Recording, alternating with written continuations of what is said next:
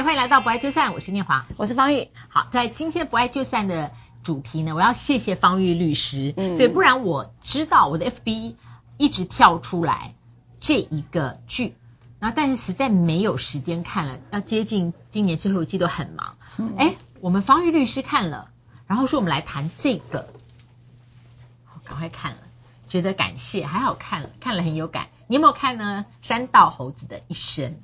哎，对，山道猴子这这一个影集是这样的，是呃，我发现我的这个脸书也一直跳出来，然后也是很纳闷，说这当时他才刚播的时候就已经是破百万，到现在已经累积一千万的一个流量。他八月第一个礼拜推的嘛，好像。嗯，对，八月第一个礼拜，然后那时候就觉得说，其实台湾能够引起这样的一个，应该讲是讨论度的。并不是多见的，那到底是会反映出社会什么样的一个现象？我就觉得诶蛮有趣的，因此我就点去看，它就上下两集。如果各位朋友你们有兴趣的话，那你也可以看看现在年轻朋友的生活圈啦。哈。上集十九分钟，下集四十七，真的很快就看完了。哦，真的四十七，OK。那我们就快转把这个故事讲。快点哈。那三道猴子是指什么呢？其实你经常会看到，就是在路上跑来跑去的人，他们都会叫做猴子，像三宝一样都叫猴子。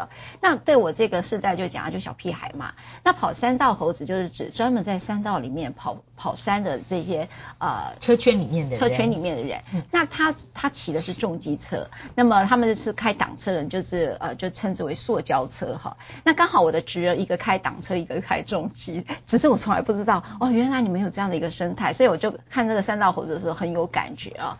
好，那这个三道猴子，这个你们看到这个呃，这个男主角就是有人说叫阮今天去拍这个时候，就。我不知道为什么，因为好像他也是开重机的吧？哈，那这个山三道猴子呢，他就是为了他其实经济状况并不是那么优渥哈。那对我来看讲，就是呃，我们这个时代称之为月光族吧。那么他就买一个很炫的重机车。有一次我问我侄儿那个重机车多少，他说几十万哈。我记得他光加配备啦什么的，我我后来从三道猴子里面听到很多术语啦，他呃什么改成。天蝎还是什么，我不太记得了哈。就是有一些配备，就是你一定要再改改装，它才会选。这样加起来龙总大概也就是要五十万哦。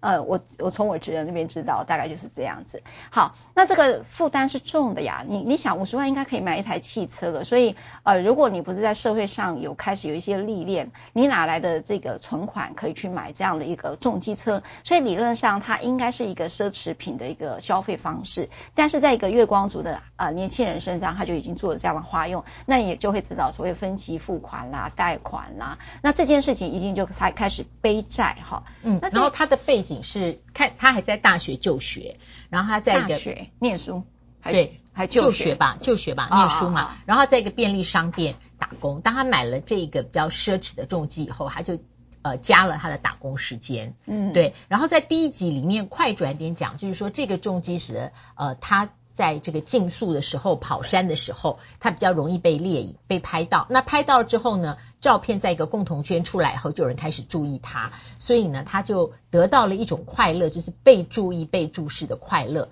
那在这个里面呢，就出现了一个在车圈里面的一个女生，她们叫梅亚，对不对？这妹子就主动联络他，呃，就说称赞他技术好，然后他就想说可以约这个妹子出来。那第一集结果就是后来他借钱给这个妹子，然后这个妹子呢也劈腿了，然后他以一种错愕又悲愤的心情结束第一集，然后接下来进入到第二集。嗯嗯，嗯，那那个第一集的那位女生呢，就是称之为挡车女神哈。那对她来讲就是一个很炫，可是因为被劈腿，所以这个过程呃，然后有一个很大的特色是，她被劈腿之后，她的钱是要不回来的，这是比较麻烦的事情。然后大家就说，他就跟他这两位朋友，你现在看到这个。是我们这个荧幕上这两另外两个朋友，就说，哎呀，这个我最近看到这个第一任的这个挡车女神都跟别人出去，可是你会看到他一个很写实的对话哦，她的写实对话就是说，哎，我今天要约你出来啊，怎么样？然后他就说我有事，结果其实实际上呢，他是跟另外一个叫 A 哥的人去跑山去了，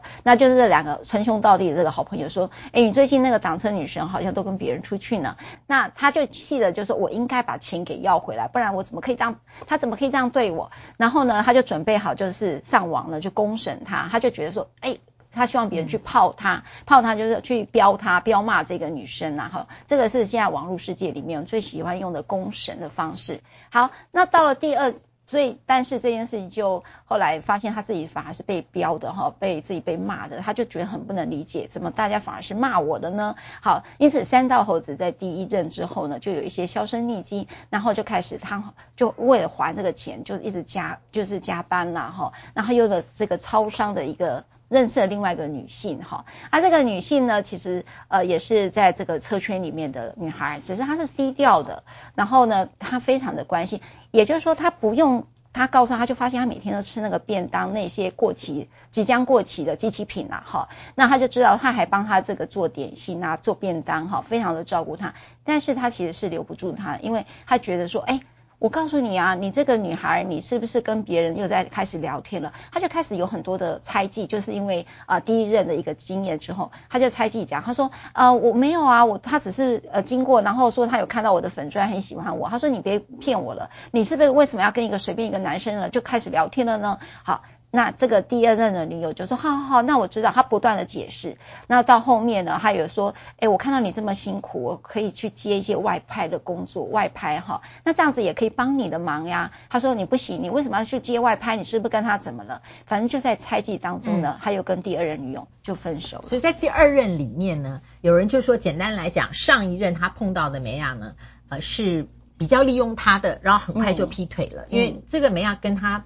呃，发生亲密性关系的呃时候，我记得他好像是在床上跟他借钱的。嗯，然后第二个呢，是一个真心对他，但因为他带着第一任的创伤经验，然后不断不断的哈去质疑，就把这个女孩子逼走了。然后在第二集的时候，快跑呢，就是他的这个车子后来原来是被被人家改装了以后，他才买的二手，所以。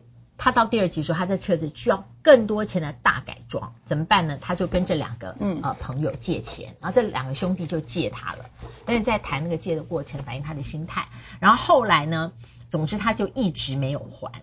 哦，那甚至其中有一个兄弟呢，因为跑山出了一点意外，然后住到医院了，他也没有去看他，三个礼拜也没有去看他，然后就反映出来他的心里面一心一意的，他只关注他自己的问题。嗯还有他关注他自己的被注意的程度，这样不会踩雷吧？然后最后以一个令人非常意外的方式结束了第二集，结束了他的一生。好，就这样子。嗯、对，哇，老师，你看了三道猴子的感觉是什么？嗯，我觉得三道猴子一生，难怪他在推出八月三十一号那一天，我们嗯。TVBS 啊，吴安琪主播播的这个新闻，他在八月不是一号推出的，所以不到三十天里面哦，他这个呃点击破了千万，然后爆红，所以这个作者呢就注册了十二个相关的商标。那我还看到有人讨论说他不要拍成电影，因为你看他刚刚方玉说还有注意到有人说是不是叫阮经天来演他？啊、对对，那可见这个话题呢，在他推出半个月之后，呃就已经爆红了。嗯，我后来我只有个感觉是非常谢谢方玉，不然我是不会有这个动机说赶快把它看完。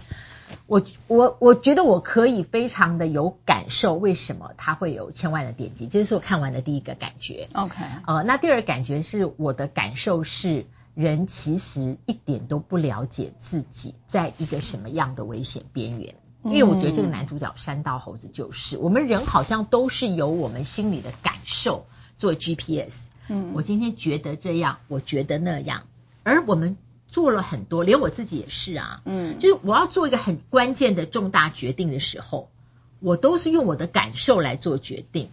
对，我觉得三道猴子一直不断的去重复他自己的这个悲剧的剧情，他都不晓得，但他别人慢慢看出来了，他这个悲剧化越来越严重。我觉得那就是他纯粹用他的感受去反映所有的一切。嗯。嗯尤其在亲密关系里面哦，用感受去反映所有的一切，我觉得这个是自掘坟墓，很危险。嗯，我觉得呃，我那天就问了我们的小编哦，刚刚才问小编，你看完三道猴子的感觉是什么哈？他说呃，他觉得最后一幕是很恐怖的哈。那他讲的时候，我们三个人是在过节，然后他讲着讲，他就说：“方玉律师，你看我现在鸡皮疙瘩又起来了。”对。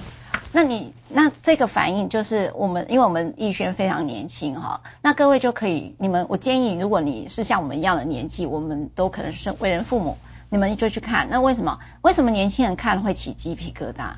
他只是短短的两支上下影片，他为什么会让一个年轻人起鸡皮疙瘩？你就知道那个共感度有多高。那我就直接讲啊，他他讲的非常精准啊。我们这位小编逸轩他说，因为他最后的死呢，是他在一个隧道里面，前面有一个人，他认为他开得很慢，嗯、他跟一个不认识的人。他自己要跟那个人竞速，然后自己一定要超过他。然后在那一段，我觉得写得好，节奏非常快。所以在那一段，他要跟一个他不认识的人竞速的里面，他的情绪的高涨度，嗯，还有他里面呢，所不知道从何而来，就啪的一下就酝酿出那个老子如果没有超过你，好像他自己就就怎么样了的那个不合理性。就让他采取了一个非常危险的方式，嗯、哦，那最后这个剧剧情就戛然而止，停在呃他对面来了一个呃大砂石车吧，还是什么的，嗯、是对，所以我觉得我们小编讲的话，他就说他觉得很恐怖的是那个人他根本不认识哎，嗯，他刚过去的时候只有讲这一句话，不认识，但是你会做出这样的一个决定跟判断哈、哦，对，好，那回到老师讲就是。为什么你都用感觉，对不对？用自己的感觉，所以他不太管外面的世界发生什么事。嗯，他有哪些他的感觉让他其实他觉得他感觉很敏锐，他觉得他马上就发现第二个第二个真心爱他女儿，他觉得他马上就发现他这里不对那里不对，是不是要背叛他？他的感觉根本就是一个坏掉的直男，对。他有哪些是看起来看起来是凭感觉做事？老师，其实你很幽默，坏掉的直男。好，嗯、我我讲一下哈，我我有几个观点想跟大家分享，也跟老师分享。嗯、第一件事情呢，就是说，呃，他的交亲密关系跟他的呃称兄道弟的人际关系、朋友哈，在包括他的职场关系哈，我发现他有几件事情。第一个就是，呃，他的第一任的时候，他在。他觉得这是一个很炫的事情，然后他认为是一个挡车女神，在车圈里面，然后我要做这个流量，我就需要一个很很好的配备。你刚才讲，他花了几十万去做他第一台重机的这个配备，你不会觉得挡车女神也是他第二台挡车吗？对，第二台的重机车嘛，对，也是它的配备。也就是我要去对别人炫耀的时候，我有了这台重机，有了这个挡车女生，我今天才开始在这个车圈里面是一个 somebody，我必须要用到这样的配备。所以这个人已经被物化跟工具化了。大家，嗯嗯，我对我的感觉就是，是他没有任，没错，没有。爱的感觉，没有什么情爱的这种连接，这只是一个好像就是他的这个呃虚荣心的必要的配配备，就是这样。到第二任的时候，因为第一任他觉得他被骗，你今天想要被骗，他有两个被骗，他认为说他买这台车被骗，因为他这个车原来是一个二手车，所以呢他的付款方式呢也觉得他被骗哈。那第二个被骗，他是认为第一任呢给他的经验就是被骗，因为原来你是要来拿我的钱，帮我当提款机呀哈，然后来骗我的钱，所以他把这个。所有的创伤都放到了第二任女朋友身上，所以那个女朋友在做更多的细节的付出，他也不会有感觉，因为他还是只有感觉我被骗的创伤这一件事情，所以呢，他的生活方式都是在应付。他当时所做出来的选择跟判断，譬如他要不断的这个加班呐，不断的还钱呐，甚至后来还跟他朋友借钱，所以他就一直在应付他那个挖出来的黑洞。好，那第二个是他的称兄道弟，他也很困难。他本来在第一任在在前第一集的时候，他跟这个朋友之间的关系，就是你知道那个就互相支持、互相陪伴，因为有共同的嗜好，然后他也会给他一个崇拜，他说哇，你钓到一个挡车女神诶，所以你知道人都有理想。想化的需求，那这个挡车女神给他一个理想化生活，就是我说，哎，我非常厉害，我是一个 idol，我是一个偶像，然后我的朋友也给我一个羡慕的眼神。可是你知道吗？到第二集的时候，这个朋友已经转换成另外一个关系了。他说：“如果你真的没有钱，你为什么没有考虑把它卖掉，反而一直要去修它呢？对对对对，你把它卖它卖掉最好啊！所以你会发现，这个朋友对他是付出真心的，但他是没有看在眼里哦，他也听不进去哦，好，他就是硬是要去借这个钱。那即便他又有了钱的时候，他没有去还钱，他反而呢又再去买配备。那这个兄弟呢就看不下去了，说。”你为什么钱不还啊？第二件事情是，你对于呃这个朋友已经车祸，你也不去看他，你有没有发现他一点关心人的能力都没有？对，他没有办法关心他的女朋友，也没有办法照顾到他称兄道弟的好朋友，在这个人际关系里面是没有关系，只有他的感受。呃，我觉得阿德勒有个说法，就是人是自卑的。那我们为了超越自卑，我们有很多像让自己更好的方法。譬如说，老师他就会很认真念书，我也是啦哈。我们会有一个说，我希望更好，别人这样我也希望更好，这是人性里头的基本款哈，就是阿德勒的说法。所以，我们为了超越自己的自卑的时候，我们有很多的做法。那你会看到，现在像三道猴子这样的一个呃年轻人呢，他就是想要。用一个很快的捷径去取得所有人的认同，嗯、超越他自卑的方式，这时候你会很可怕，你绝对看不到你旁边人发生什么事。好，那这集的法律呢？简单来讲，我们时间差不多了，在里面他的朋友有问他，哦，因为他非常的火大，就是第一集里面那个梅亚呢，跟他借了不少钱，我记得他好像总数说五六万，然后他还因此去做信用贷款，嗯，哦，所以使得他每个月要还的利息非常高。那他就问他的那个这两个兄弟，因为他别的人他大概也不好意思讲，嗯、就怎么样把这钱要回来，我可不可以告他？然后里面就略略点到告不了。好，山道猴子为何无法请求女友还钱呢？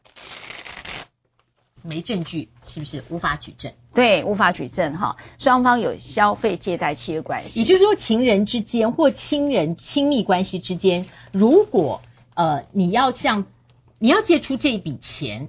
但是你心里面真的希望，万一的万一对方不还钱的时候，你是没有办法，呃，云淡风轻就算了的话，那无论如何都要有一个借贷契约关系。请问在 LINE 里面的通话提到借钱？什么时候还？这个将来在法院可不可以举证？还是要打契约？哦，好，如果今天是一个口头契约，会用 LINE 的方式是可以的，可以哈。好，法院会作数，会会作数啊。第二个还有一个汇款记录，哈，这个是会作数的。但是为什么在三道猴子？其实如果大家去看，他有提到说我有汇款记录行不行？他朋友说对，好像不行，告不起来，搞不好他是赠与啊，是不是？因为这样子，是是是，嗯，好，老师来，老师的这个口条超级好的。好，快快念这个山道猴子为什么背负了那么多的恨呢？就是有部分是梅亚的钱，他要不回来了。民法四百七十四条称，消费借贷者，当事人一方移转金钱或以其他替代物的所有权给另外一方，而约定另外一方以种类、品质、数量相同之物要返还的契约。嗯，好，好，所以要有这个契约。同样这一条，当事人之一方为他方付金钱。或其他代替物之给付义务，而约定以之作为消费借贷关系的标的者，亦成立消费借贷。反正呢，就是要有合约就对了。对，好，那呃，山道猴子的作者 Eric，嗯、呃，你应该看到很多类似的讨论或分析了。嗯。不过今天方玉律师是用一个非常特别的职业经验去看这个亲密关系里面当事人的悲哀啊、呃，也欢迎，我很希望。呃，作者能够听到，因为你的剧本实在写的太棒了，对白写的太棒了。好，不爱就散，别忘了按赞、分享、开启小铃铛，我们下次再会，拜拜。拜拜。